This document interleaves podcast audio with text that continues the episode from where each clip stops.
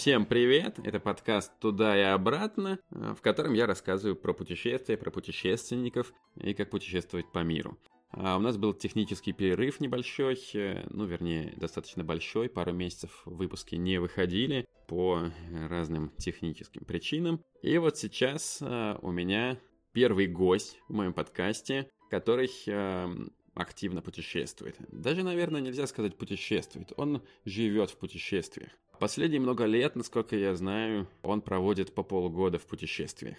Так что я думаю, что он много чего знает о том, как путешествовать экономно. Итак, выпуск про то, как путешествовать недорого. Саша, привет. Здравствуй. Ну, расскажи, где был. Можно долго перечислять. Там будет, наверное, не один десяток. Но сейчас я нахожусь в данный момент в Индии.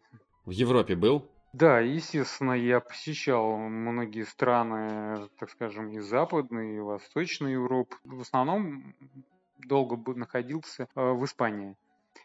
А также посещал Францию, Чехию, Германию, может быть, еще что-то. Я спрашиваю, потому что, ну, наверное, очевидно, что европейское путешествие дороже, чем э, путешествие в Индию или в Таиланд. Ну, значит, э, ты об этом тоже в курсе о том, как путешествовать экономно в Европе? Естественно, в Юго-Восточной Азии оно дешевле. Хотя, опять же, можно при желании достаточно экономно путешествовать э, и в Европе, используя, например, какие-то вариации, как каучсерфинг или, например, автостоп и, или какие-либо акции на перелеты. Ну ладно, давай тогда сразу к такому вопросу. Как путешествовать дешево? На чем можно экономить? Экономить можно на многих вещах. Так скажем, э, основные составляющие э, ну, и трат – это в данном случае жилье, перемещение, как самолет или какие-то локальные – и, э, а еда, например, э, и в основном носит характер примерно одинаковый во многих странах. Поэтому один из вариантов э, искать какие-то акции на перелеты, использовать какие-то альтернативные варианты перемещений. И один из вариантов еще более дешевые страны, то есть это Юго-Восточная Азия, может быть, Латинская какая-то Америка. То есть Европа, к сожалению, да, может э, ударить по вашему карману. Ну вот хорошо, я хочу куда-то поехать. Ну, допустим, в ту же Европу или куда-нибудь э, в ЮВА. Ну, я, наверное, пойду искать билеты. Открою какой-нибудь агрегатор э, и буду там искать. А вот, э, ну, найду сейчас пересадки, не знаю, там за сколько, 30-40 тысяч из столицы, из Петербурга в один конец, наверное. Что-то можно с этим сделать, как-то удешевить? Может быть, чартеры где-то искать, может быть, что-то еще?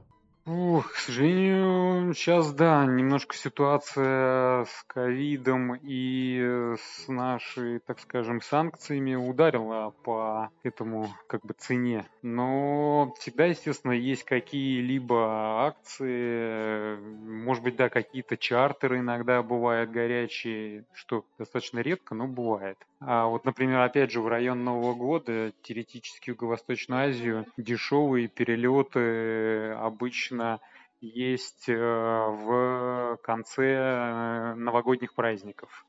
То есть потому что люди все возвращаются обычно, а как бы в страну обычно никто не въезжает. То есть, да, можно это воспользоваться. Иногда бывают достаточно интересные цены. Когда-то я еще пробовал э, искать э, с VPN, с другой локацией или Э, с режимом инкогнито в браузере, и это помогает. Но, по-моему, достаточно редко. Иногда говорят, по вторникам дешевле, чем по выходным. Я думаю, что это не особо выгодаешь. Да, там есть э, какая-то, как сказать, смена курса у агрегаторов. Это, по-моему, происходит то ли да, вторник, то ли в среду. И если курс как-то сильно рубля к доллару меняется, то теоретически там может быть какой-то пересчет. Но в основной массе мало что можно выгадать. Или какую-то акцию искать случайно. И иногда бывают э, интересные вещи, что как бы ты покупаешь билет с пересадкой, И там интересно бывает иногда считается по цене какого-либо минимального сегмента.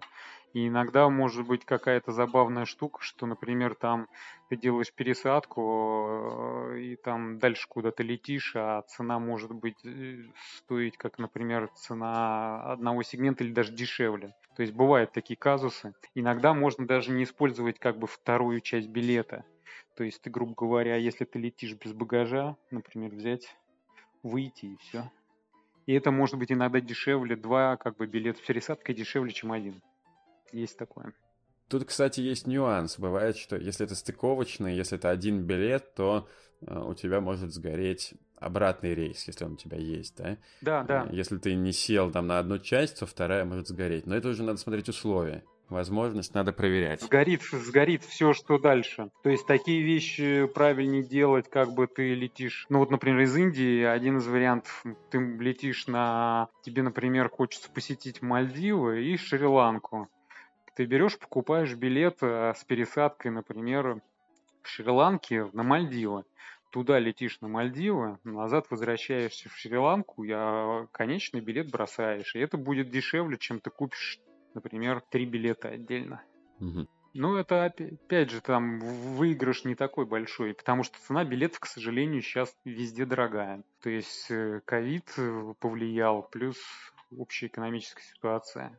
Наверное, на билетах основная идея, как сэкономить, это э, лететь, э, пользоваться случаем, лететь туда, где сейчас дешево, а не туда, куда вот прямо хочется. Вот эта гибкость, наверное, может тоже сильно сэкономить. Условно, хочется в Азию, ну, есть Таиланд, есть Вьетнам, есть Камбоджа, Филиппины, Индонезия. Если не принципиально куда, то просто выбираем, что дешевле. Да, совершенно верно. Выискивать, да, акцию, чтобы как бы доехать до региона с минимальной ценой, а дальше уже как бы можно как-то решить уже или по земле, или какие-либо еще другие варианты. Ну, на что еще деньги уходят? На жилье и на еду, наверное, да? На жилье как экономить? Да, на жилье экономить э, Опять же, есть определенная стоимость жилья. Просто, так скажем, э, где-либо в Индии, например, э, снимая в сезон студию, вы будете платить 200 долларов. А, например, в сезон снимая такую же аналогичную студию, например, в Анапе, вы будете платить порядка 800 долларов. Вот она экономия как бы не бывает чуда, если вы хотите определенный уровень комфорта, все равно как бы а, за нее придется платить определенную какую-то цену. То есть, если вы хотите более дешевле, вы должны понижаться в уровне комфорта. Но, тем не менее, суммы-то разные, да, то есть опять можно выбирать дешевле и дороже. И ты говоришь про студию, то есть это апартаменты.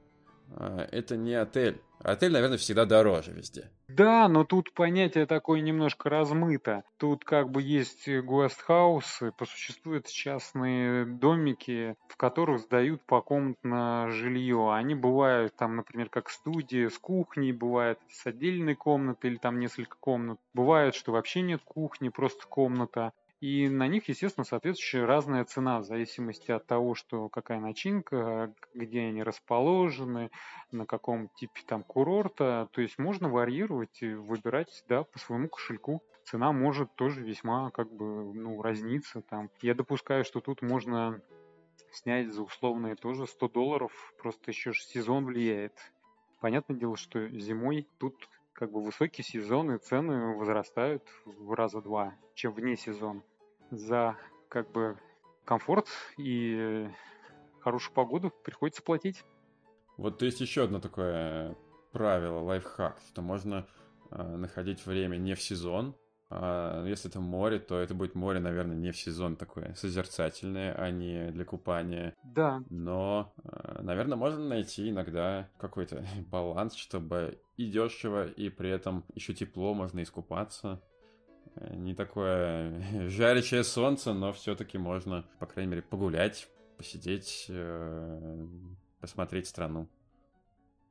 Да, в, так скажем, межсезонье, то есть э, оно в каждых странах свое, Если судить, например, по локации Индия-Гоа, то в данном случае это сентябрь-ноябрь и после, например, март-май.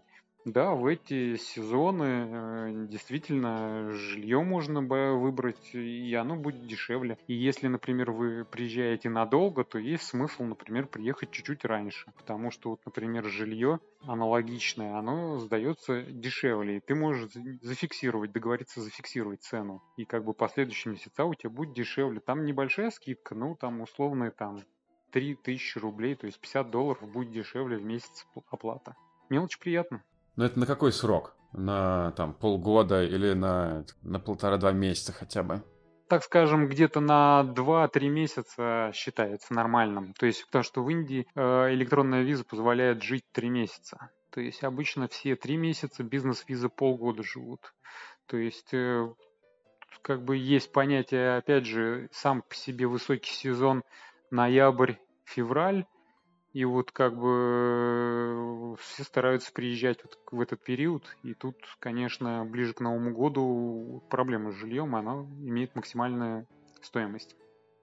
Ну, еще, наверное, можно не жить в крупных городах, если интересно не только крупный город, но для Европы это точно актуально, для Индии, не знаю. Что кому нужно, вопрос тут. Но это опять же, я сказал, как бы жертва комфортом. Да, можно снять, условно говоря, не в пяти минутах от пляжа жилье, а где-нибудь там а, э, не в пешей доступности, а придется ездить на байке. Э, оно будет дешевле, где-то еще в стороне будет еще дешевле, если вообще не на курорте. Но, как бы, мне кажется, люди приезжают, вернее, все приезжают за своим, конечно. Может быть, у вас какая-нибудь духовная практика.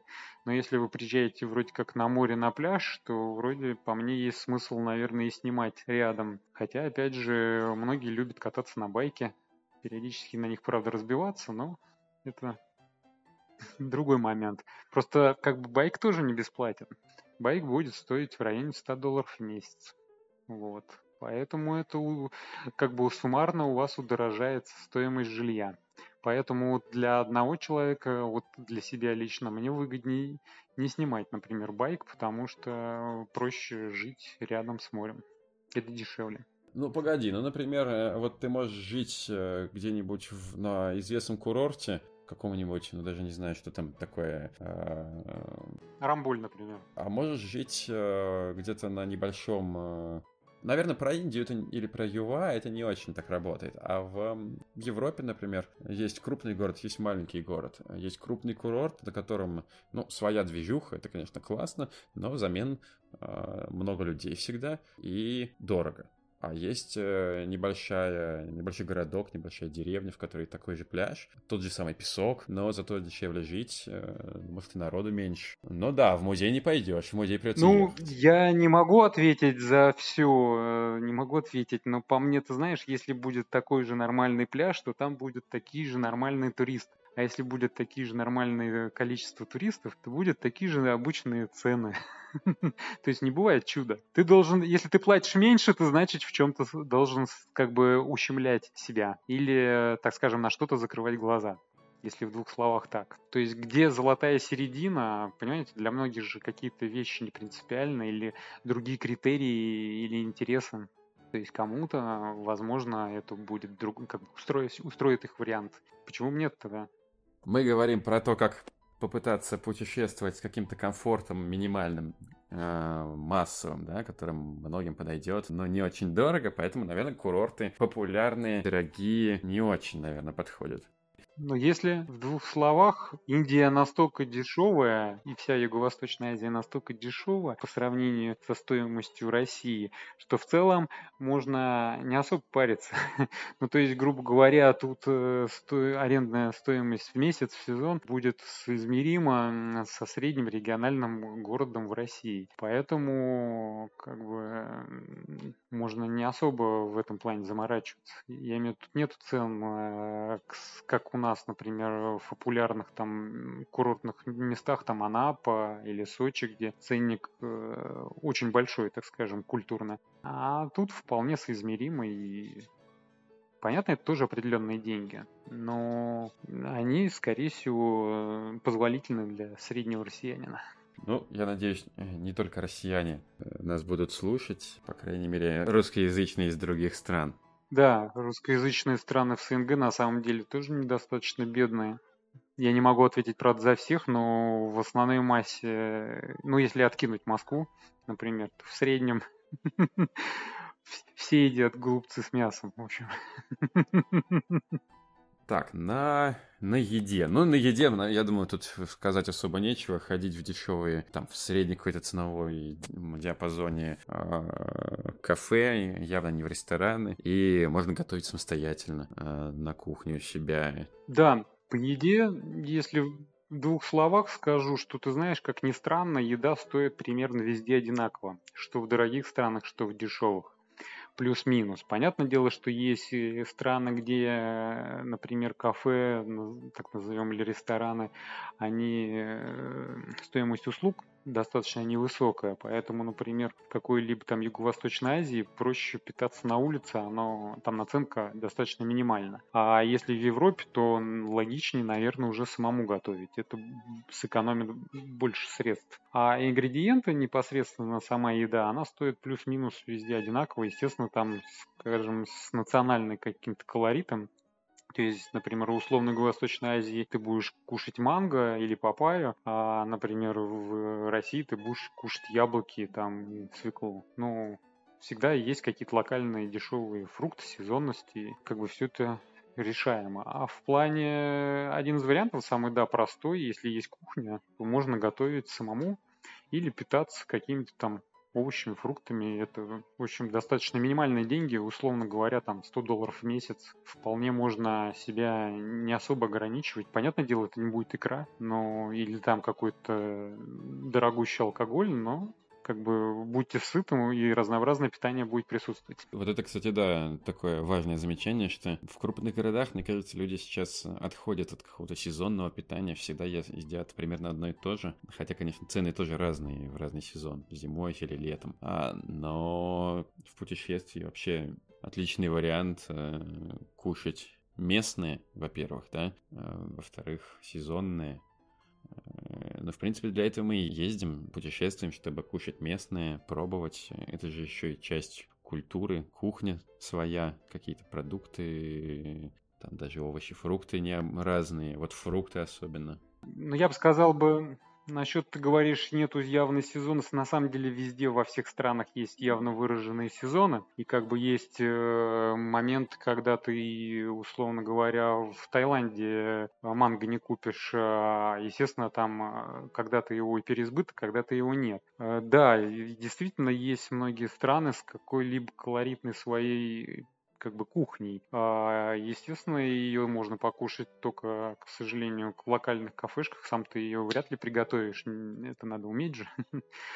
Поэтому для разнообразия, да, желательно посещать э, периодически какие-то едальни разного качества, опять же.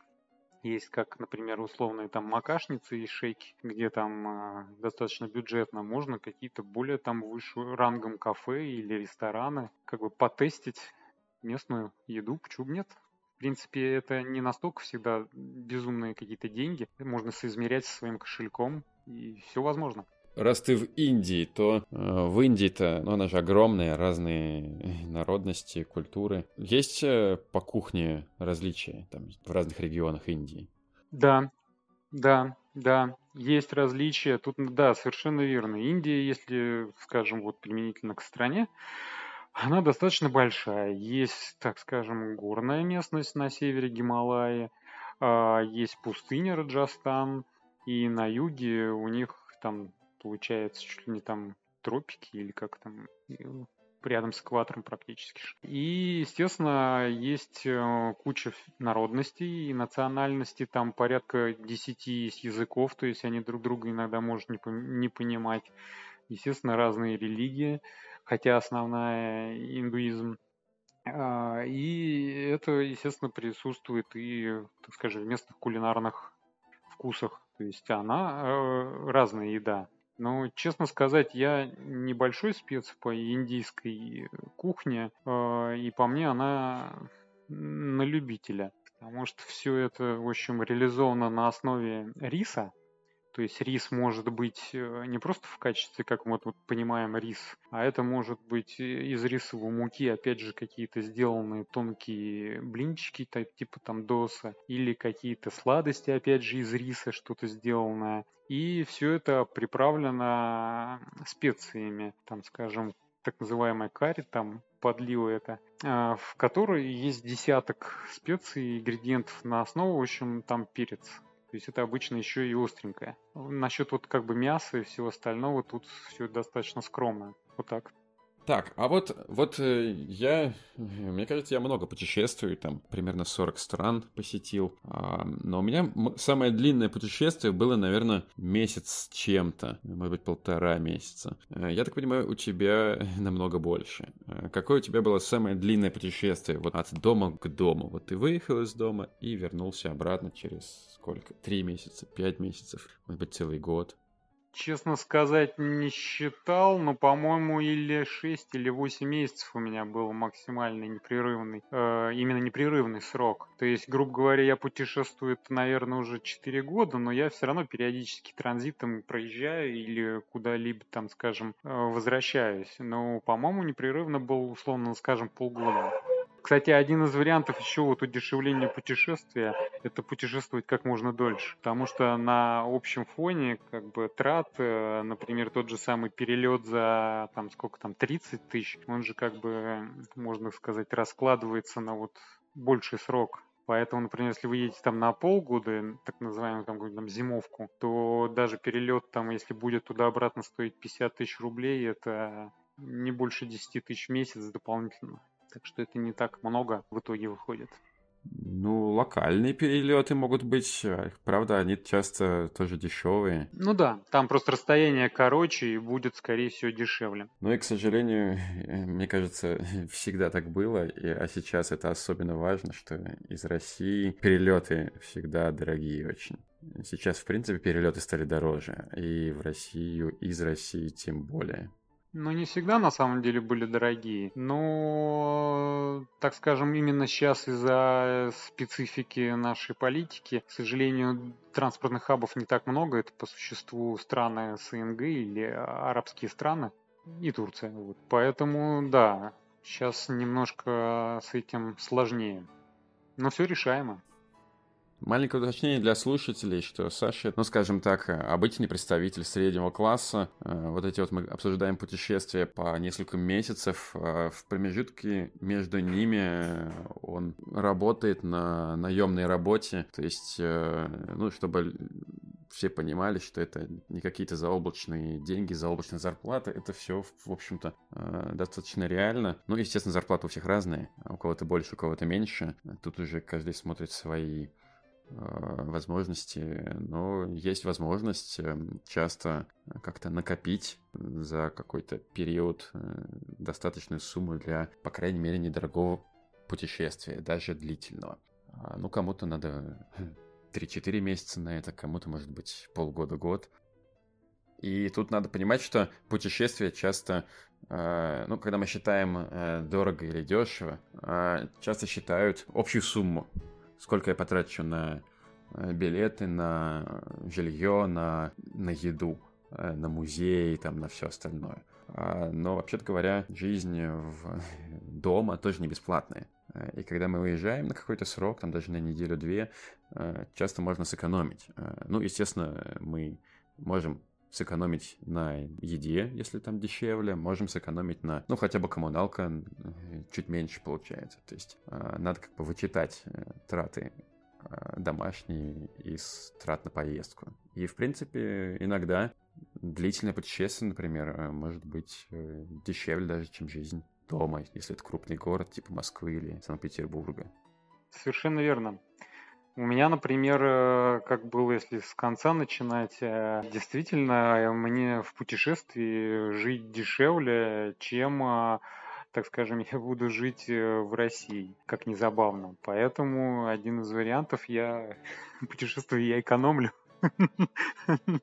Вот. Во-вторых, я, правда, не соотношу себя со средним классом в понятии термина. То есть я обычный средний а, наемный работник э, технической специальности. А, то есть у меня нет каких-то баснословных э, дохода. К моей радости у меня мне удалось найти удаленную работу, и в данном случае я себя как бы содержу в реальном времени. А, учитывая, что Юго-Восточной Азии не нужны большие деньги, я себе могу позволить достаточно комфортно жить.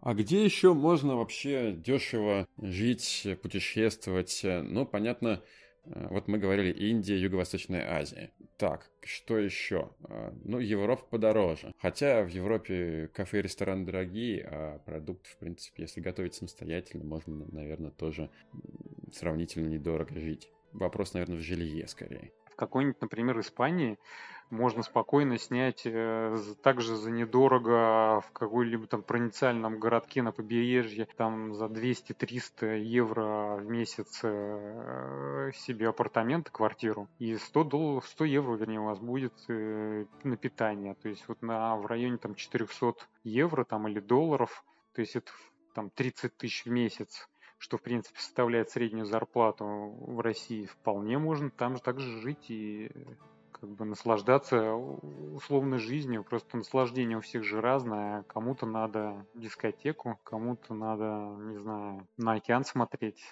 кому-то надо в храм ходить. У всех свои интересы. Африка, наверное, достаточно экзотическая все-таки э, область. Э, и не везде все-таки действительно э, классно жить много где, наоборот, дорого путешествовать. Там все эти нацпарки и прочее, это, конечно, дорого. А, и вот Южная Америка кажется очень привлекательной. Ну, я понимаю, что она разная бывает. Какая-нибудь Венесуэла, там проблемы с безопасностью. Как, ну, наверное, много таких стран там. Но в целом э, страны типа Чили, Аргентины, Уругвая и прочие, они, в принципе, достаточно дешевые. Относительно дешевые, скажу так. Там на самом деле примерно европейские цены э, Испании. Ну, европейские тоже, Европа, Европе рознь, да. Париж и э, Испания, там Фран- Франция и Испания разные цены, да. Испания и Португалия, да, одна из самых дешевых стран в Европе, как один из вариантов тоже. То есть можно поехать же не в Норвегию, а в Испании сэкономишь сразу в два раза. И солнышко зато, а не пасмурное небо и туман. Одни плюсы. Но нет фьордов. Не, ну, понимаешь, у всех же как бы есть разные хотелки там или мечта. Может, кто-то там увидел фотографию какой-нибудь там в Инстаграме и загорелся, и у него там есть вот навязчивая цель там фьорды посетить.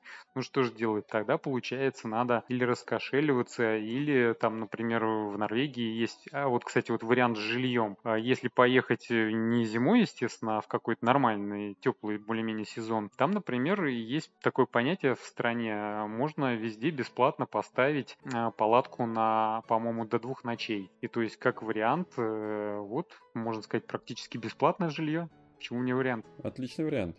А, ну я добавлю про Аргентину и другие э, латиноамериканские страны, что в целом, э, мне кажется, много, много достаточно людей сейчас даже переезжает туда жить, потому что, э, ну, со своей спецификой, ну, это, в принципе, достаточно развитые, безопасные страны, не уступающие многим европейским, и по цене достаточно дешево. Но там, там конечно, билеты дорогие туда. Я бы не сказал так прям. Я переезжаю, эти могу сказать по другой причине, потому что, например, взять, если какую-нибудь, например, условно Аргентину, это просто одна из самых простых стран, где можно за три года получить гражданство. А так, на самом деле, если по чесноку, это примерно такая же страна, как Россия или какая-нибудь Турция в плане политического устройства и экономики. Э, в плане безопасности, да, там лучше, чем в Венесуэле. Но, опять же, если смотря по основным улицам, в общем, по центральным улицам, если будешь ходить нормально днем, а так лучше, да, в подворотне вечером не заходить. А так все решаемо, да. Понимаешь, если человек имеет голову, и разумно мыслит, э, то можно исключить э, основную массу проблемных ситуаций. Если человек ищет приключения и, так скажем, э, лезет немножко, как бы не имея головы, то да, можно словить интересный вариант развития событий какой-либо. Ну, в принципе, интересный вариант развития событий, э, в кавычках, да, они очень много где есть, наверное, за исключением буквально там по пальцам одно, одной руки э, европейских стран можно. Не, ну да, Европа более безопасна. Ну, Европа тоже Европе рознь, Восточная Европа вообще отдельная история. Хотя, опять же, вот рассуждать, есть же в Париже кварталы, есть же специфические тоже. Я, правда, там не был, не могу сказать, но говорят же тоже есть места, где там ходят, э, как бы сказать, э, эмигранты. Ну, я был, никаких проблем не видел, но вот тут еще вопрос. А, мы с тобой парни, там, одна девушка, может быть, немножко по-другому будет себя чувствовать. То есть тут тоже важно понимать местные реалии, конечно. Если мы не в каком-то отеле на огороженной территории, то, в принципе, взаимодействуем с местными, то всегда есть какая-то специфика национальная, религиозная. Ну, наверное, все знают, что во многих мусульманских странах надо умеренно, скажем так, одеваться. Дресс-код. То есть, ну, тут, тут надо, конечно, изучать э, всегда специфику перед путешествием. Действительно, есть некие определенные где-то дресс-коды, куда лучше не соваться, где-то что-то не стоит говорить. Например, в Таиланде тоже, если ты возьмешь купюру с королем и там начнешь ее принародно сжигать или рвать, тебя тоже посадят в тюрьму. То есть есть определенные вещи, которые желательно не делать, потому что иначе это может так скажем, неприятно закончится. Но в основном массе, если ты на себя адекватно ведешь и думаешь, то проблем обычно никаких нету. Ну, то есть, грубо говоря, максимум будет какое-то такое незатейливое, а может быть, скромное где-то воровство, что-то там вынесут в транспорте кошелек там или телефон. Такое бывает. То есть, ну, опять же, внимательнее смотреть, дальше класть, глубже дальше. Ну, тут, к сожалению, везде такое. Это не то, что дорого, дешево, дорогой, э, дорогая поездка, экономная. Тут, тут уже ничего не скажешь. Но если если у тебя меньше денег, у тебя можно меньше украсть, только такая идея. Так что чем меньше денег, тем ты в большей безопасности. А, хорошо, вот мы про какую-нибудь Европу, да, говорим, про дорогие страны. Вот хочу я в Норвегию. Ну, например. Как э, туда попасть дешево? Ну, не на пять месяцев, конечно, а может быть там на, ну, хоть на недельку. Что делать? так скажем, Норвегия э, достаточно недалеко от нас. А один из дешевых вариантов, э, правда, опять же, я не знаю, как он работает ли в текущих наших визовых ограничений, потому что в Европу, насколько я понимаю, не везде нас теперь пускают. Например, э, именно в Норвегию был дешевый въезд через Финляндию в свое время. То есть можно проехать на недорогом, например, каком-нибудь поезде или поймать самолет до Мурманска, дальше переехать э, в Финляндию и так далее. А там достаточно она близко и небольшие расстояния. Такое вот, возможно, один из самых бюджетных вариантов. Или, например, заезд на паромах э, через Питер. Я думаю, тоже какие-то возможны варианты. Единственное, опять же, я не как бы не отслеживаю детально эти вещи в текущем состоянии. Я не знаю, насколько все это реализуемо, потому что какие-то страны закрывали для нас въезд. Ну там виза, визу мало кто выдает, сейчас сложно визу получить. Ну, наличие визы вообще, да, в Шенген необходимо. Тем не менее, у кого-то она уже есть, кто-то кто может ее получить. А я тебе могу сказать, даже с наличием визы, по-моему, не везде сейчас пускают и пропускают. Там же есть теперь проблема. По-моему, там не просто какие-то новости, а прям вот серьезно э, какие-то ограничения, в основном только для, ну, это там Литва, Латвия, вот это все. Да, в основном Восточная Европа. И то паспортного контроля-то нету. Если ты в них въезжаешь, через них, то, наверное, могут быть проблемы. А если ты э, просто там, не знаю, из Германии там поехал в Польшу и в э, Литву, то я так понимаю, что, в принципе, ну, большой шанс, что у тебя там паспорт не проверит, даже вот эти аннулирования, которым пугают все, оно, в общем, видимо, не не всегда будет работать вот в таком формате, внутри ЕС. Я допускаю, что если у тебя цель доехать в Прибалтику, да, скорее всего, въезд через, как ты там сказал, Швейцарию, да, наверное, прокатит. Но мне кажется, зачем ехать? И можно остаться в Швейцарии. Ну да, можно остаться там. Западная Европа, да, более лояльно всегда относилась к россиянам. И вообще я советую и туда ездить, там и интереснее. И на самом деле не обязательно все страны там безумно дорогие. Всегда, я говорю, есть места э, или какие-то более провинциальные городки, где вполне разумные цены. Вот, кстати, э, мне я в этом плане абсолютно поддерживаю, что э, ну классно ехать не в какой-нибудь там не знаю, Милан, Париж, э, Мадрид, Барселону, а просто э, поездить по стране, по глубинке, маленькие деревни какие-то, маленькие городки. Э, ну, часто удобно машину взять, часто есть какой-то общественный транспорт, часто недорогой. Вот. И там жилье, например, будет дешевле, чем в крупных городах. Хотя тоже не везде. Я помню путешествие свое по Франции, по Бургундии.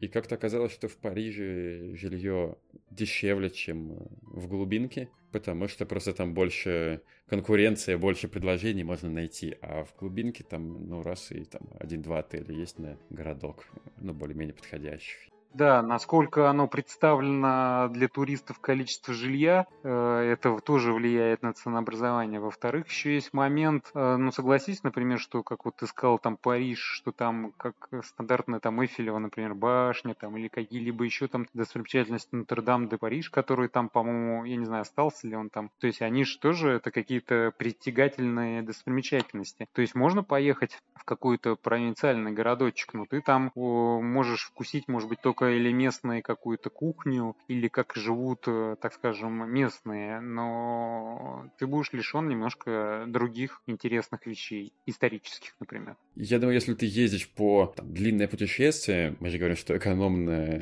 долго путешествовать, а если ты долго ездишь, то ты, наверное, и в Париж заглянешь, и куда-то еще. Тут скорее не Парижем единым, вокруг него и даже далеко от него тоже много чего интересного как бы всегда есть интересные моменты, и как бы опять же, каждый ищет что-то свое. Почему нет? А Рождество? У нас на носу Новый год, Рождество. Где дешево, где классно. Дешевые страны, понятно какие, но не все они празднуют Новый год, Рождество. Советы на Новый год. Дешево там, где просто это не празднуют. То есть, грубо говоря, где нету христиан и, например, другое какое-то летоисчисление. Хотя, опять же, они достаточно э, местные люди прошаренные, и, грубо говоря, все понимают, что есть определенный наплыв туристов э, на определенные даты. И, естественно, цены немножко повышаются. Просто где-то не, там, скажем, не в 10 раз, а где-то, может быть, в 2 раза. Поэтому, наверное, опять же, бюджетные страны, к сожалению, выбор небольшой. Та же самая Юго-Восточная Азия, регион Единственное, что туда достаточно далеко лететь, но опять же на периоды от трех месяцев стоимость как бы нивелируется стоимостью жилья и стоимостью жизни. Важный момент, что если это какие-то праздники, праздники могут быть локальными, э, о которых э, там, мы, например, даже не знаем, но локально это какой-то национальный крупный праздник или принято ездить куда-то э, в это время, какие-то каникулы общенациональные, тоже может быть все дороже. Э, забиты гостиницы, забито жилье, какие-нибудь лыжные выходные в Северной Европе, в Финляндии, китайский Новый год. Рядом с Китаем, например, или Вьетнам лучше не оказывается да, на их лунный китайский Новый год, потому что там большой наплыв туристов, все дорожает приезжают, нет вообще никакого жилья. И в Китае они всю вот эту неделю, когда у них якобы местный Новый год, все забито, они все ездят домой к родителям и так далее. То есть, например, в Таиланде тоже есть в апреле свой Новый год, э, тоже проблемы с этим. И в Индии есть свои некие национальные праздники, когда тоже наплыв э, туристов, они между туда-сюда ездят, там родственников навещают, все дорожает, жилье дорожает, да, с этим совершенно верно, есть проблемы. Поэтому по возможности это надо учитывать и по возможности, может быть, исключать или как-то заранее снимать жилье на какой-то более долгий срок, потому что посуточно все дико дорожает. Я как-то один раз попал вот тоже в китайский Новый год во Вьетнаме, в отеле были вот как бы в раза в два дороже. И их почти не было свободных. Но с другой стороны, зато все эти путешествия в национальный праздник это весело как раз видишь культуру. Ради этого и стоит ехать иногда. Я, кстати, как раз помню, Холли в Индии был в это время, гулял по улицам. Да, очень клево. Единственное, отстирываться долго после этого. А я купил отдельную белую майку, которую уже просто выбросил. Которую, если в двух словах, для слушателей в Индии есть праздник Холли, некий... Э, в общем, весь смысл для обычных туристов, что местные просто кидаются краской э, во всех. Э, они не особо это спрашивают, э, и получается, что ты в итоге, выйдя там, условно говоря, в магазин, можешь быть весьма цветным, и это достаточно плохо отмывается. То есть фактически одежда потом выбрасывается, а с кожи это более-менее как-то смывается потом. И все ходят такие цвета старадужные. Ну, это очень забавно, это ощущение фестиваля общего, общенационального прямо. А вот, кстати, заранее, да, часто дешево. Иногда даже там можно за год вперед, если спланировать, можно там дешевые билеты. Именно за год, например. Ну, то есть за большой срок можно купить дешевые билеты. А, а вот что вообще перевешивает? Ну, с одной стороны, чем раньше, тем дешевле, а с другой там всякие горящие туры, горящие билеты, скидка. Кто-то иногда даже заезжал просто в аэропорт раньше в поисках билета на, на сегодня. Есть, летит, нет, приезжать завтра. Не знаю, делает ли кто-то сейчас так, но вот одно время так делали. Как вообще сейчас? Стоит ждать каких-то горячих туров? Я бы сказал так, что не знаю, как ждать, искать точно нужно всегда. Другой момент, что найдете ли, вот, вот это другой вопрос. А учитывая, что жизнь наша скоротечная и хочется получить все сейчас, поэтому, так скажем, тут как бы есть личный выбор каждого. Жить текущим моментом и платить сколько оно стоит на данный момент, или экономить и жить где-то, я не знаю. Хотя, опять же, я сказал, что мне в России жить дороже, чем тут.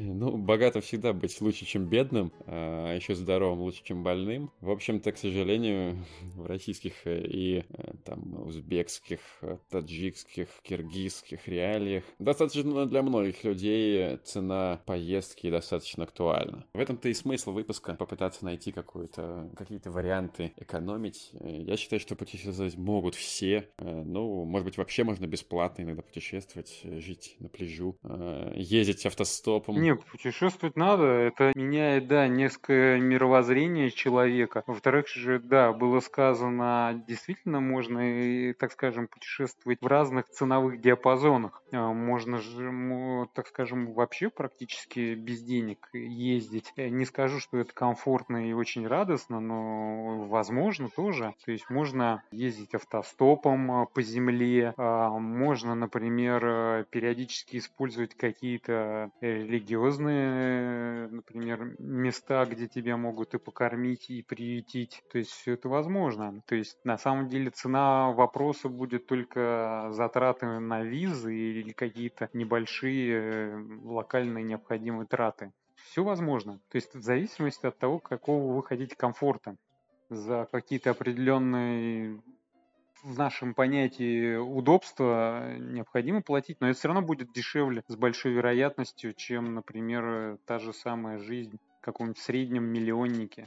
У меня, кстати, был выпуск про средства передвижения, про то, что э, не только на самолете можно доехать до цели, не только на самолете можно ездить туда-сюда по стране, по региону. Кстати, один, один из вариантов удешевления тоже, это вот ездить с мая без вещей. То есть, грубо говоря, тебе не нужен багаж, и ты едешь э, только с ручной кладью. У тебя большая свобода, и ты не платишь лишнее, потому что с багажом всегда тоже дороже. Или, знаешь, как на себя навешивать. Все мы так делали. Ну да, да. Ну я, например, ехал вот в последний раз, я спальник себе как пояс обмотал. Килограмм целый, а что? Некоторые вещи проще купить на месте, там, в каком-нибудь дешевом магазине, там они, может быть, не супер качественные, но и нужны они пару раз. Условно, штопор, который нельзя провести в ручной кладе. Штопор ты можешь в любом магазине купить и, и потом выкинуть. Да, все решается, и оно дешевле, чем платить за багаж. Я, например, летел из Узбекистана в Индию, и там была доплата 1800 рублей. Я подумал, что я, наверное, выброшу зажигалку и ножницы. Грубо говоря, я за 100 рублей пойду куплю. 1800 рублей это очень дешево, это может быть и 5000, и намного больше. Если у тебя пересадочный билет, ты доплатишь за каждый сегмент, то есть багаж, да, багаж может быть дорого стоить, может. Ну ладно, давай э, завершать, разговаривать можно бесконечно, но лучше бесконечно путешествовать, поэтому спасибо. Спасибо тебе тоже, Павел, полностью с тобой согласен. До встречи.